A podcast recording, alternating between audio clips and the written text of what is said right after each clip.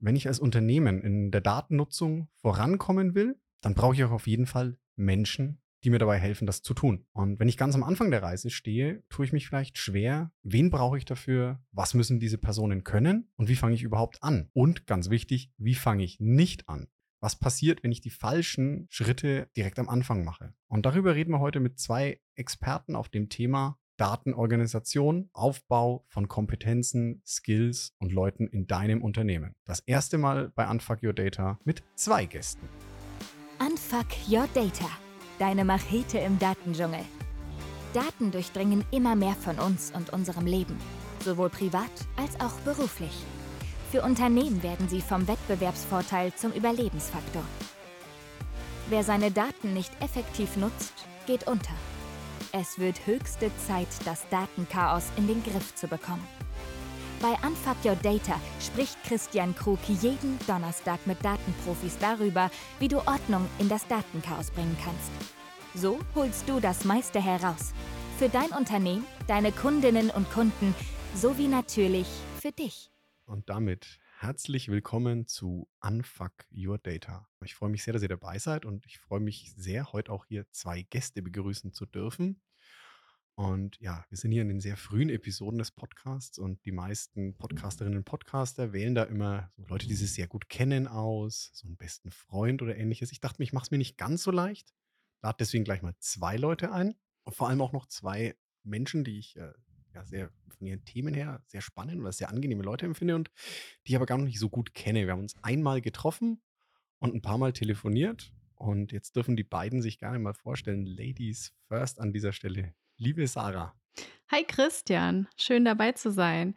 Vielen Dank erstmal für die Einladung und cooles Podcast-Projekt. Ich freue mich, einer der ersten Gäste hier in deinem Podcast zu sein.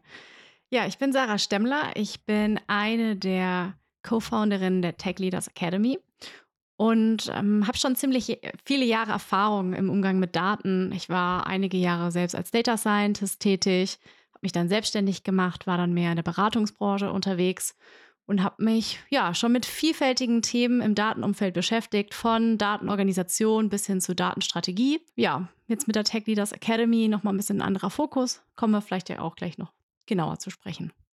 Dankeschön, Sarah. Danke, dass du da bist. Und ja, auch, dass du jemanden mitgebracht hast, den zweiten Teil der Tech Leaders Academy. Lieber Sebastian. Ja, hi, ich freue mich auch dabei zu sein, vor allem bei so einem frühen Podcast-Projekt äh, mit am Start zu sein. Also vielen Dank für die Einladung. Ich bin Sebastian Henneberg, bin auch Co-Founder der Tech Leaders Academy. Wir machen das zu zweit. Und ähm, im Gegensatz zu Sarahs Background ist mein Background ein bisschen mehr die Softwareentwicklung. Ich habe ganz klassisch Informatik studiert und dann ganz viele verschiedene Stellen gesehen. Und ja, habe über die Zeit hinweg immer gemerkt, ähm, und da sehr viel mit Sarah darüber gesprochen, dass ja die Hard Skills sehr schön sind, man sich da unglaublich viel darauf konzentriert, möglichst gut und tiefgehend sich in Programmierung auszukennen. Und wie die Jahre so vergehen, haben wir halt immer mehr festgestellt, Hard Skills sind das eine, ähm, Soft Skills sind das andere. Und entscheidend ist dann doch oft Letzteres für den geschäftlichen Erfolg. Und das war so ein bisschen der Stein des Anstoßes auch mit der Tech Leaders Academy. Danke dir und äh, auch an dich. Dankeschön, dass du dich auf das Experiment einlässt. Und ja, mal, mal so eine ganz, äh, ganz andere Frage, noch nichts zu Daten, kommen wir gleich zu. Ähm, ja, wo, wo treffen wir euch heute an? Also, wo seid ihr unterwegs? So in, in Zeiten von Remote Work, Hybrid Office, ihr habt ja als Selbstständige die Wahl. Wir haben als Selbstständige die Wahl. Wir haben auch sehr viel Remote Work gemacht in den letzten Jahren, sind aber beide verortet in Passau. Wir haben hier studiert und sind seitdem nicht hier weggekommen. Also wir haben hier unseren ersten Job angenommen und ja, mögen einfach den Süden sehr gerne, sind sehr häufig in den Alpen und da bietet sich Passau dann doch eher an als Hamburg oder Frankfurt. Wir mögen das sehr hier in der niederbayerischen Provinz. Sind aber auch schöne Städte. Auf jeden Fall. Ja, wir sind verstehe ich. Also als, als, als Franke kann ich das natürlich verstehen. Bayern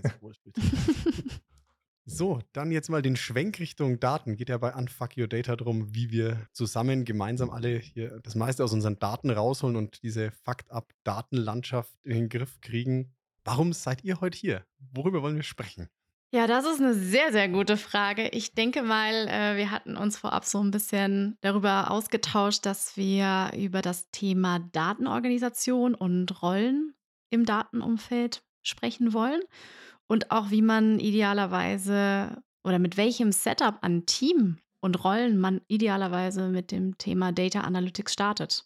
Heißt, wir gehen mal raus aus den Daten und richtig rein so in die Leute, die mit den Daten umgehen. Das ist auch so ein, so ein Theme, was sich bei mir so in letzter Zeit irgendwie durchzieht. Immer wenn du im Moment an das Thema Daten rangehst, heißt es ganz schnell, ja, egal welches Tool du nimmst, das funktioniert irgendwie fast jedes Tool. Ja, das ist Technik und da gibt es Best Practices, aber am Ende des Tages sind es mehr und mehr die Menschen, die mit Daten ja. arbeiten, die so, sag ich jetzt mal, der Bottleneck sind. Das stimmt, ja. Okay, dann sag ich mal, ich komme jetzt mal ganz naiv hin und sage, ich brauche so eine Datenorganisation, ich will mit Daten mehr arbeiten als Unternehmen. Wo fange ich überhaupt an? Ja, ich glaube, da würde ich als allererstes mal als Ex-Data Scientist eine Frage zurückstellen, nämlich, äh, was bist denn du für ein Unternehmen und was hast denn du bisher an Erfahrung mit Daten überhaupt? Gibt es quasi, sagen wir so, die, die Beraterantwort kommt drauf an? ähm, ja und nein. Also ich habe schon hm? natürlich ein bisschen Erfahrung, aber es, es kommt halt schon ein bisschen darauf an, in welchem Umfeld du unterwegs bist. Also wir beschäftigen uns ja auch sehr viel mit, mit Startups. Wir definieren uns selbst als Startup. Wir sitzen im Gründerzentrum. Das heißt, wir haben mit sehr vielen jungen Unternehmen zu tun, die meist im digitalen Feld äh, ja eine Plattform bauen oder eine Software bauen, ein Tool, eine App, wie auch immer. Und da natürlich im Kern ihres Geschäftsmodells irgendwo eine Software, ein digitales Produkt haben, was natürlich mit Daten irgendwo gefüttert wird. Also ganz häufig ist da noch irgendwo eine KI gleich schon mit eingebaut oder die Daten werden gleich so verarbeitet, dass man die dann später auch irgendwie noch weiter verwenden kann. Und das ist auf jeden Fall für mich nochmal, also da gibt es für mich eine andere Antwort, als wenn du jetzt so den klassischen Industrie, Mittelstand äh, so dir anschaust, ne, die jetzt irgendwie noch total wenig Berührungspunkte generell mit dem Thema Datenspeicherung haben, die ja vielleicht einfach auch generell mit dem Thema Digitalisierung und Change sehr intensiv beschäftigt sind. Und deshalb ähm, würde ich da gerne einfach nochmal den Bogen aufspannen, nochmal die Frage zurückstellen und das einfach vielleicht ähm, ja hier zusammen mal so ein bisschen diskutieren, wo wir da am besten anfangen oder vielleicht, dass wir alle mal einzeln uns angucken. Sebastian nickt. Ja, sehr gern. Nee, also es sind die, lass uns doch mal in die kleinen, in die Startups gehen, weil gerade ja auch wieder ein bisschen, ja, gefühlt nochmal so ein Gründer-Hype 2.0 oder 3.0 durch die Nation geht. Also zumindest Echt, findest meine du? Wahrnehmung. Ja, ich finde schon, dass du gerade jetzt nochmal von vielen hörst, die also viele kleine Unternehmer, die gerade angefangen haben, viele Leute haben, die sich selbstständig machen oder auch mit Ideen jetzt rausgehen. Äh, also meine Meinung, siehst du es anders?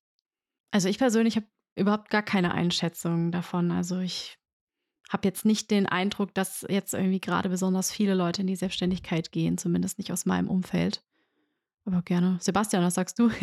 also grundsätzlich habe ich natürlich gerade den Eindruck, dadurch, dass wir so in einer wirtschaftlichen Krise sind oder so, ja, Wirtschaftswachstum ähm, sinkt, Investitionen sind weg, dass grundsätzlich so ein bisschen die Startup-Zeit erstmal vorbei ist, aber das heißt erstmal nur, dass die Investorenzeit vorbei ist.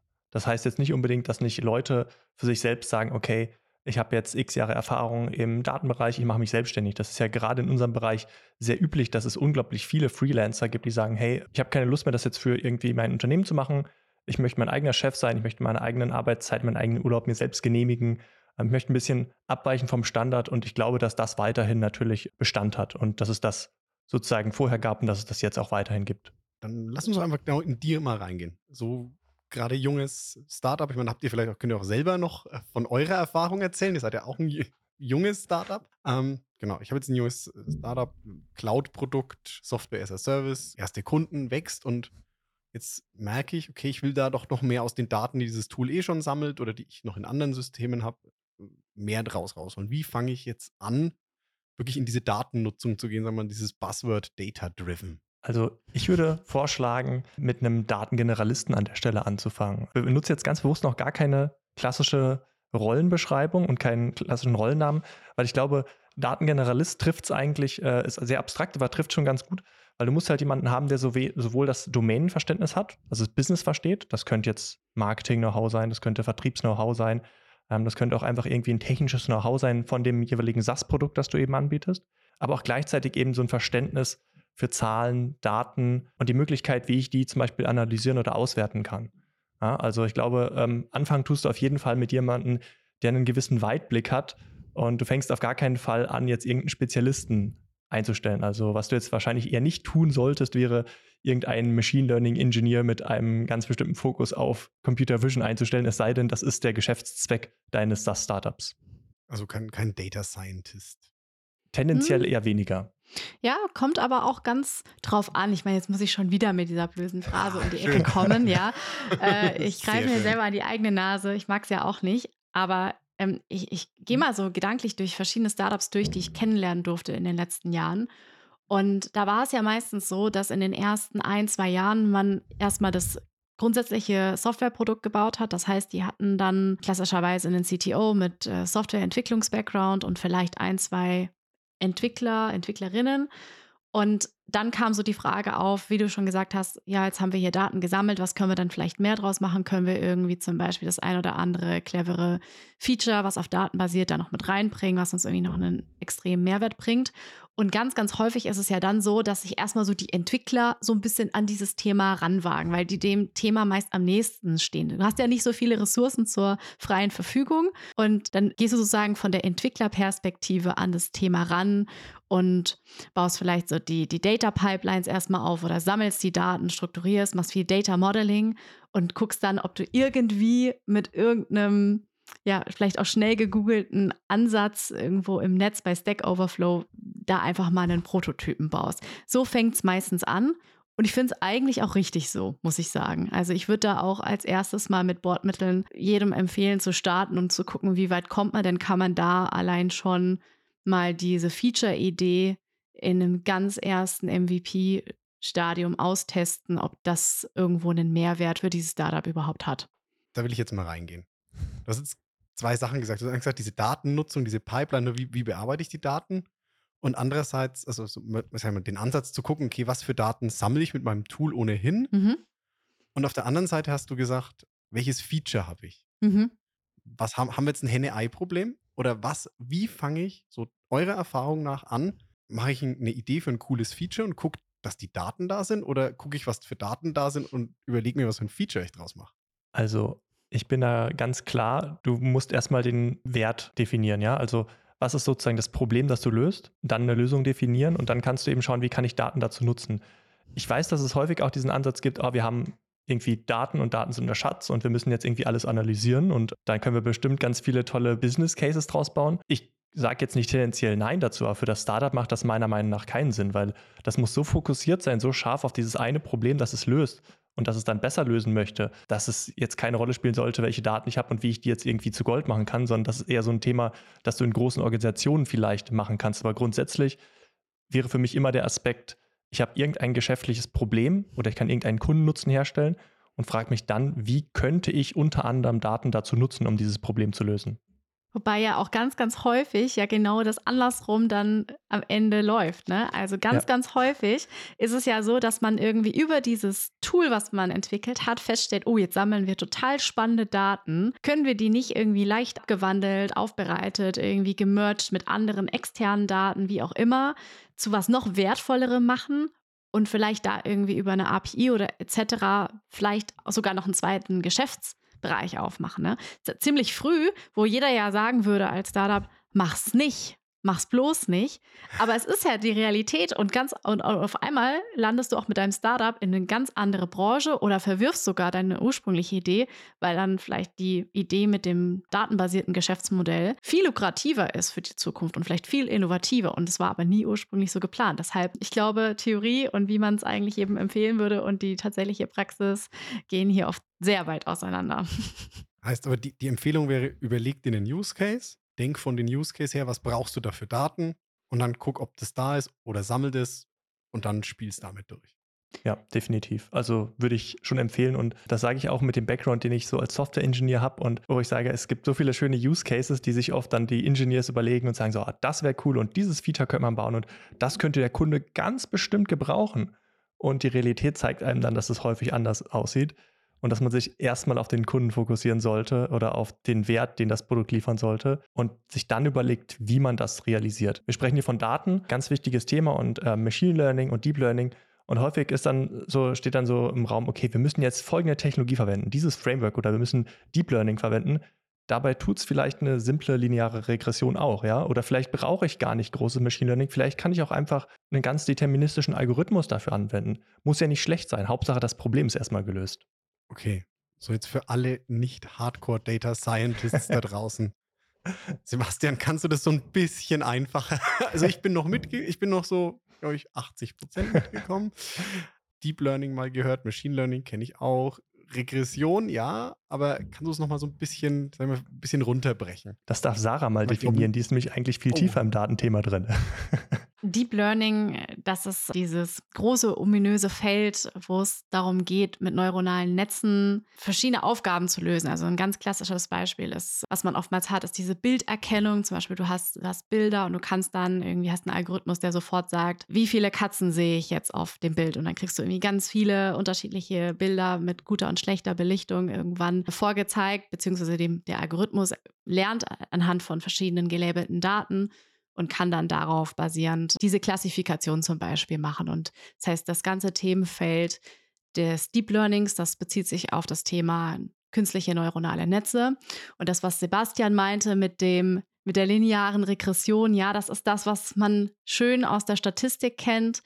Das ist halt ein einfaches statistisches Verfahren, was man auf lineare Probleme äh, gut anwenden kann und was immer noch total in Ordnung ist, ist halt wesentlich einfacher in der Implementierung, im Training, aber auch in der Wartung und im Erklären. Es ist keine komplette Blackbox im Vergleich zu einem Deep Learning-Ansatz. Aber ja, der moderne äh, Data Scientist oder der vielleicht auch noch unerfahrene Data Scientist, der hat natürlich auch Lust, mit den coolen neuen Technologien zu arbeiten und sich halt auch mit, mit Deep Learning zu beschäftigen. Und das, was Sebastian meinte, ist, dass halt ganz häufig die vermeintlich einfachen Ansätze doch auch noch die sind, die, die am meisten bringen und die, die ja vielleicht am Ende auch dann ein Ergebnis liefern, ja, was wirklich sinnvoll ist und mit dem man weiterarbeiten kann. Versuch's nochmal zusammenzufassen für mich. Das heißt, Use Case finden und dann, dann nicht gleich, ich nenne es jetzt mal mit der, mit der Atombombe auf den Spatz schießen, so den Deep Learning Algorithmus auspacken, sondern wirklich mal versuchen, okay, kriege ich es klein und leicht hin, meinen Use Case abzubilden? Also kriege ich aus den Daten den Mehrwert oder aus der Statistik den Mehrwert, den ich mir erhofft habe? Und falls nicht, kann ich es ja immer noch eine Nummer größer versuchen. Genau. Start small und dann hochskalieren. Ja, ganz Genau, genau. ja. Und vielleicht noch als letzte Ergänzung, also die Startups von heute, die sich ja dann meistens auch auf irgendwelche staatlichen Förderprogramme bewerben, die kriegen ganz häufig leider nur einen Zuschlag, wenn sie AI-Komponenten mit in ihren Konzepten haben. Und das ist auch der Grund, warum ganz, ganz viele Startups oder warum du ganz, ganz viele SaaS-Produkte auch online findest, die heißen Our AI-Generated Model, Our AI-Generated Plattform, wie auch immer, wo du, wenn du mal genauer reinguckst, dahinter eigentlich gar nicht so viel Magie existiert. Also vielleicht ein ganz, ganz simples Modell, teilweise auch gar kein statistisches Modell, gar kein Machine Learning verwendet wird und trotzdem steht überall AI drauf, weil wir da, glaube ich, auch ein bisschen in ein Problem Wasser gefahren sind, dass wir heutzutage sehr viel Förderbudget bekommen, sofern wir Startups im Bereich der AI etablieren. Okay, das heißt, wenn ich ein Startup bin, coole AI-Use-Cases finden, Auf jeden ich Fall. Ja. und, und als Kundin oder Kunde ähm, nicht überall, wo AI draufsteht, ist auch AI drin. Genau. Jo. Kann ich so zusammenfassen. Okay. so, jetzt, haben wir, jetzt haben wir so Best, Best Practices gelernt. Und jetzt machen wir vielleicht mal so, sowas, was wir im Innovationsmanagement mal gespielt haben, so Worst Practices. Wenn ich jetzt einfach sage, ich will mit Datennutzung anfangen, was, was sollte ich denn tunlichst vermeiden, weil ich es ansonsten einfach direkt an die Wand klatsche? Also wenn wir auch nochmal auf das Thema Datenorganisation und Rollen zurückkommen möchten, da kenne ich doch den einen oder anderen Fall. Wir gehen jetzt mal wieder in die andere Richtung. nennen, nee, ja? ich nenne keine Namen, aber wir gehen mal in diese Richtung des Industrie-Champions, großes Unternehmen mit mehreren tausend Mitarbeitern, sehr traditionell. Das Unternehmen existiert vielleicht auch schon mehrere Jahrzehnte, vielleicht 50 Jahre schon, ist total etabliert im Markt und denkt sich jetzt, ach, ja, das Thema Daten, davon lese ich immer mehr oder, oder sagen wir, die, die, die Entscheidungsebene ähm, oder der Vorstand überlegt sich, ja, okay, mit Thema Daten müssen wir eigentlich mehr machen. Dann stellen wir uns da mal einen Data Scientist ein und der wird dann unsere Daten mal analysieren und uns da die Insights geben und uns zur Data-Driven Company machen. Ja, du lachst so schön. Ähm, ich kenne mehrere Fälle, da ist das passiert und die Data Scientists sind kläglich untergegangen. Die haben es eben nicht geschafft, da irgendwie viel zu bewegen, weil es einfach gar nicht möglich ist. Und äh, weil man eigentlich, wenn man über das Thema Datenorganisation sprechen will, wir uns da von so vielen verschiedenen Themen und Fachbereichen dem Thema auch nähern müssen, damit wir da auch eine große Veränderung, vor allem im kulturellen Stile, erreichen können. Und da, da ist es nicht ausreichend, wenn wir einen Fachspezialisten irgendwo in der IT installieren, der dann da vielleicht mal ein Skript programmiert, um aus der Datenbank irgendwelche Daten zu extrahieren und zu analysieren. Also das, das reicht dann meistens nicht. Und ähm, das Investment kann man sich auch, wenn man nur das fahren will, kann man sich es eigentlich auch gleich sparen. Die Person bleibt dann in der Regel auch nicht länger als sechs Monate und verschwindet dann wieder, weil sie auch merkt, dass sie keinen wirklichen Einfluss auf irgendwas hat.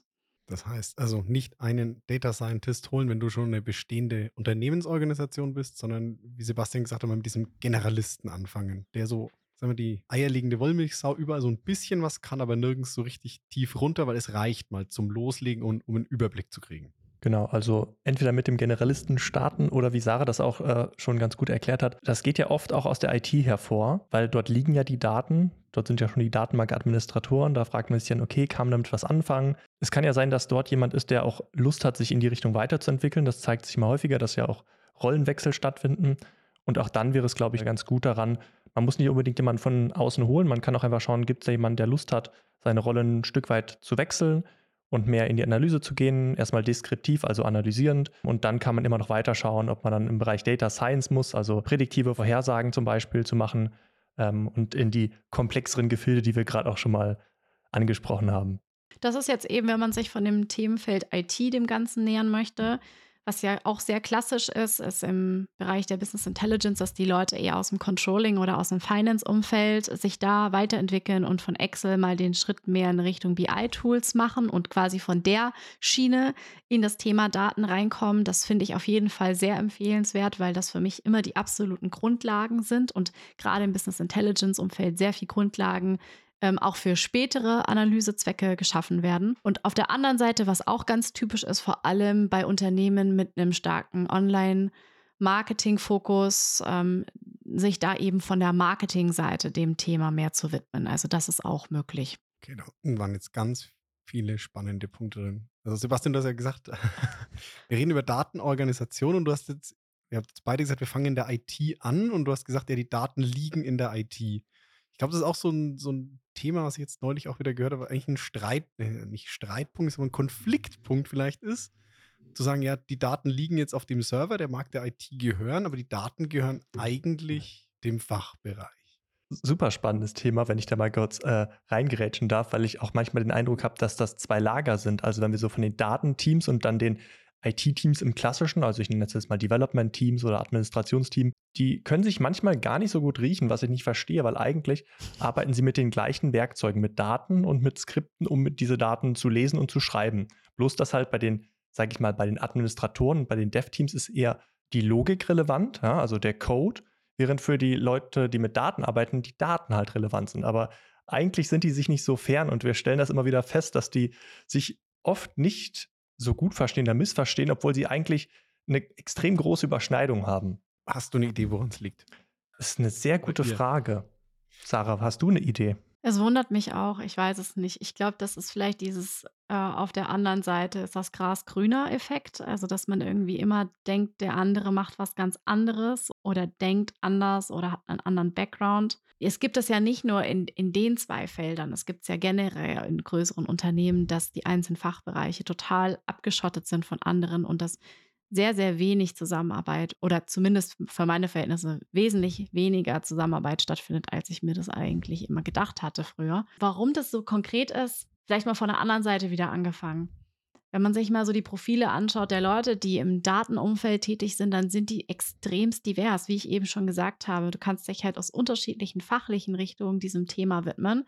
Unter anderem auch aus dem IT-Kontext, aber wenn man mal genauer hinschaut, dann ist es halt meistens ja nicht unbedingt die IT, die das Thema initial treibt, sondern meistens sind es ja die Fachbereiche oder generell die Unternehmensführung, die da vorantreiben möchte. Und sage ich mal, der klassische Machine Learning Engineer und Data Scientist ist dem ITler schon sehr nah, weil er meistens auch irgendwo ein naturwissenschaftliches Studium oder einen Informatik-Hintergrund hat. Aber alle anderen im Datenumfeld haben ja meist eher einen betriebswirtschaftlichen oder oder einen komplett anderen Hintergrund. Und das macht es, glaube ich, schon aus, dass man immer denkt, man arbeitet eigentlich mit den gleichen oder ähnlichen Tools und mit ähnlichen Themen. Man diskutiert auch über ähnliche Themen. Trotzdem denkt man ja, die anderen, die machen irgendwie was anderes. Und das ist, glaube ich, teilweise echt noch ein, ein Problem. Organisationssilos erzeugen quasi dann Datensilos. Ja, ich glaube tatsächlich, dass das ein ganz wichtiger Punkt ist. Ähm, die Kommunikationskanäle, die so ein Unternehmen hat oder so ein Konzern, die spiegeln sich, glaube ich, sehr stark dann auch darauf wider, wie die IT-Systeme strukturiert sind und auch eben die Daten abgelegt werden. Also ich denke mal, dass man da nicht nur das Silo auf technischer Dimension durchbrechen muss, sondern eben auch dieses Kommunikationssilo oder diese Isolation, die da stattfindet. Definitiv. Und noch einen Punkt zum Thema dieser separaten, ich nenne sie jetzt mal Data- und Dev-Teams, ähm, die vielleicht zu wenig miteinander reden. Was wir halt so feststellen, ist, dass die eben viel mehr miteinander reden sollten. Denn vieles, was zum Beispiel die Softwareentwicklung vor einigen Jahren so durchgelebt hat, das machen jetzt dann die Datenteams. Ja? Also ich denke da vor allem an so Sachen wie automatisiertes Testing, Continuous Integration, Continuous Deployment, Containerisierung, also ganz viele Themen, die vor ein paar Jahren bei den Software-Teams sehr präsent waren und teilweise immer noch. Ähm, Gerade so DevOps, Delivery, ähm, die sind halt immer präsenter in den Data-Teams. Und es wäre halt sogar ganz gut, dort ähm, diese Isolation zu brechen, miteinander zu sprechen, weil die unglaublich viel voneinander lernen können. Und gleichzeitig denke ich, dass auch die Software-Teams unglaublich viel lernen können, wenn es zum Beispiel um Datenvalidierung, Datenqualität geht. Wie kann ich denn mit meiner Software die Daten gleich so ablegen, dass ich hinten raus nicht unglaublich viel Aufwand habe, diese Daten in ein, in ein analysierbares Format zu bringen. Das heißt, wenn ich jetzt sage, gehen wir zurück zum Aufbau meiner Datenorganisation, wo wir ja herkommen, das heißt, ich habe jetzt einen, brauche einen Datengeneralisten, der aber dann auch cross-funktional vernetzt sein muss. Also heißt IT, die jeweiligen Fachbereiche, Sarah, du hast so schön gesagt, Finance, Controlling, die klassischen BI-Tools oder Marketing. Und das heißt, der muss dann diese unterschiedlichen Bereiche zusammenbringen und auch in die Kommunikation bringen, damit man gemeinsam dann, sagen wir mal, Daten als, als Asset und als Organisation versteht. Ja, und das wird er alleine auf Dauer natürlich auch nicht hinkriegen, sondern da werden wir dann erstmal hier um ihn herum schon ein paar Ressourcen benötigen, ob die idealer, also idealerweise kommen die dann aus den Fachbereichen und können sich ein Stück weit von ihrem Tagesgeschäft lösen und Zeit in diese Dateninitiativen stecken und gemeinsam zum Beispiel eher schauen, was sind es denn für Use Cases, was wollen wir denn langfristig mit Daten eigentlich machen. Also dass man da eher erstmal strategisch rangeht und der Datengeneralist sozusagen sich da die einzelnen Experten im fachlichen Sinne mal zusammensucht und da erstmal die Köpfe zusammengesteckt werden müssen oder sollten, meiner Meinung nach. Und wenn das mal so ins Laufen gekommen ist mit den Ressourcen, die man hat und wenn man da auch mal so klein anfängt, das ist ja immer das Thema, klein anfangen, was Überschaubares bauen und mal die Erfahrung sammeln. Wenn das mal funktioniert, dann kann man meiner Meinung nach auch das größer denken. Dann kann man meiner Meinung nach in Richtung Datenstrategie denken und überlegen, wie baue ich denn jetzt wirklich auch Teams auf, die langfristig einen echten Mehrwert für verschiedenste Fachabteilungen, aber auch vielleicht für ganze Geschäftszweige bilden können. Also quasi die, nennen es mal Keimzelle für das Ausbreiten von der Datenorganisation sehen, damit du dann, wie du es gesagt hast, skalieren kannst über mehrere Teams. Ja. Jetzt aber noch vielleicht leicht provokante Frage, das hast, hast du gerade so schön gesagt, die, die Menschen im Fachbereich, die sind ja nicht da, um in der Datenorganisation zu arbeiten. Aus eurer Erfahrung, wie klappt das mit der Freistellung vom Tagesgeschäft und wie viel brauchst du eigentlich davon? Ich weiß, Sebastian lacht schon. der, der uh, Daily Project Struggle. Ja, das ist, du sprichst schon genau das richtige Problem an. Das ist halt ein Struggle. Und das ist ein Investment, das halt auf ganzer Ebene passieren muss. Und was eben auch bedeutet, dass Zeit freigegeben werden muss, weil du sonst nicht schaffen wirst, den Weg dorthin zu ebnen. Also es klappt halt schlichtweg ohne das Domänenwissen auch nicht. Das heißt, äh, in der Fachabteilung brauchst du eben auch die Leute, die sich die Zeit dafür nehmen und die auch am Ende Bock drauf haben. Ja? Also es bringt mir nichts, wenn ich die Zeit habe, weil jemand ist so widerwillig und äh, will mir nicht helfen. Also ähm, im Endeffekt muss es halt von der kompletten Organisation auch als Ziel gesehen werden oder als ähm, wichtiges Instrument, sich weiterzuentwickeln. Das heißt, irgendwo so ein bisschen eine Offenheit für das Thema Data Literacy, also sozusagen selbst auch Interesse dafür zu entwickeln, was können wir mit unseren Daten machen, wie können wir unser Geschäft weiterentwickeln und wie kann sich auch mein Alltag in der Fachabteilung vielleicht interessant weiterentwickeln, wenn wir mehr Daten nutzen, ja? Also das sind ja total spannende Felder, die sich auftun. Und ich glaube, so ein bisschen diese, dieses Interesse, diese Neugier sollte schon da sein. Ansonsten ähm, wird es schwierig. Ja. Das heißt, so eine Ko Koalition der Bereitwilligen. Ja, damit fängt es ja normalerweise einfach an. Also du kannst ja niemanden zwingen, dich mit so einem Thema zu beschäftigen, sondern wenn man mal so ein bisschen genauer reinschaut und so eine Initiative startet, dann wird, wird man immer eine Handvoll Leute finden, die besonders großes Interesse haben, die das spannend finden, die einfach vom Mindset her so sind, dass sie sagen, hey, ich will was Innovatives machen.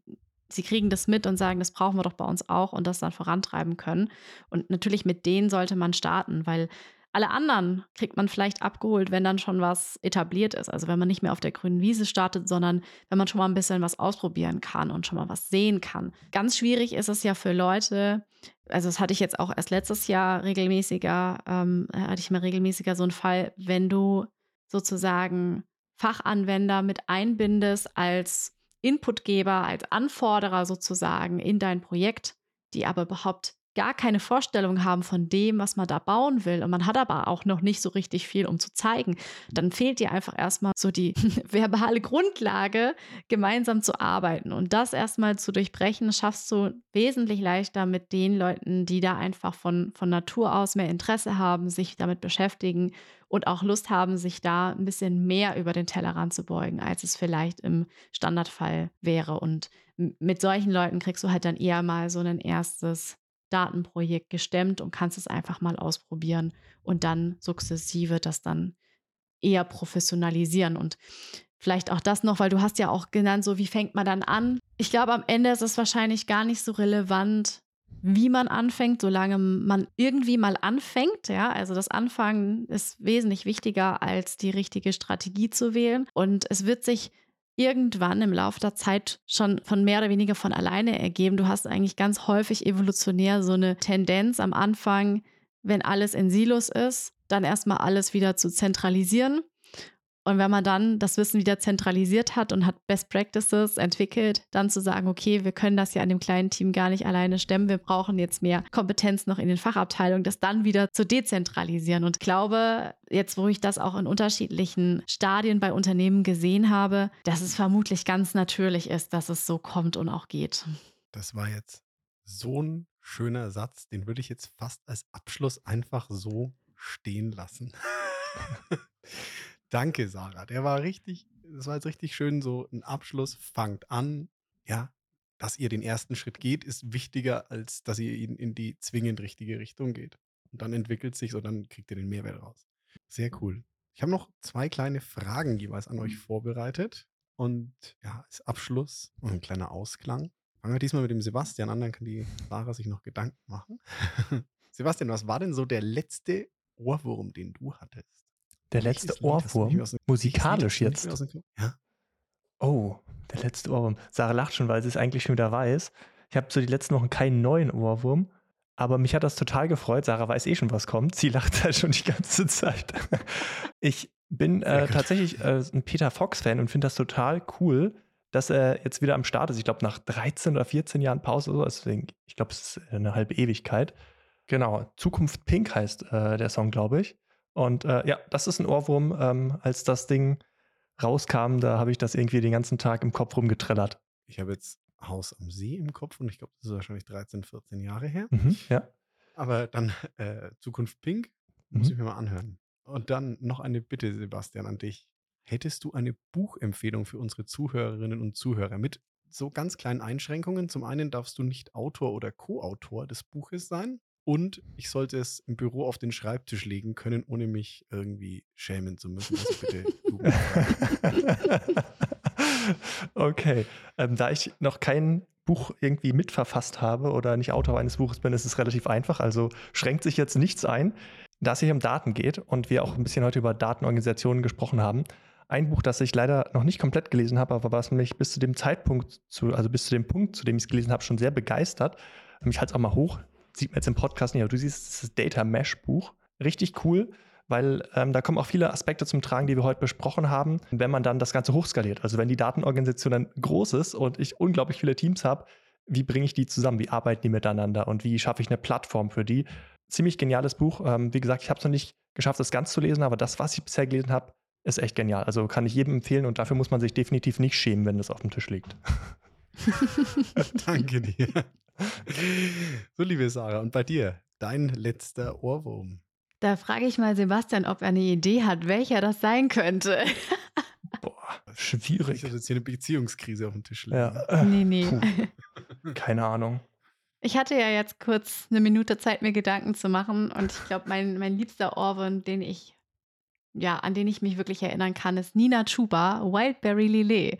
Der absolute Oberknaller im Sommer.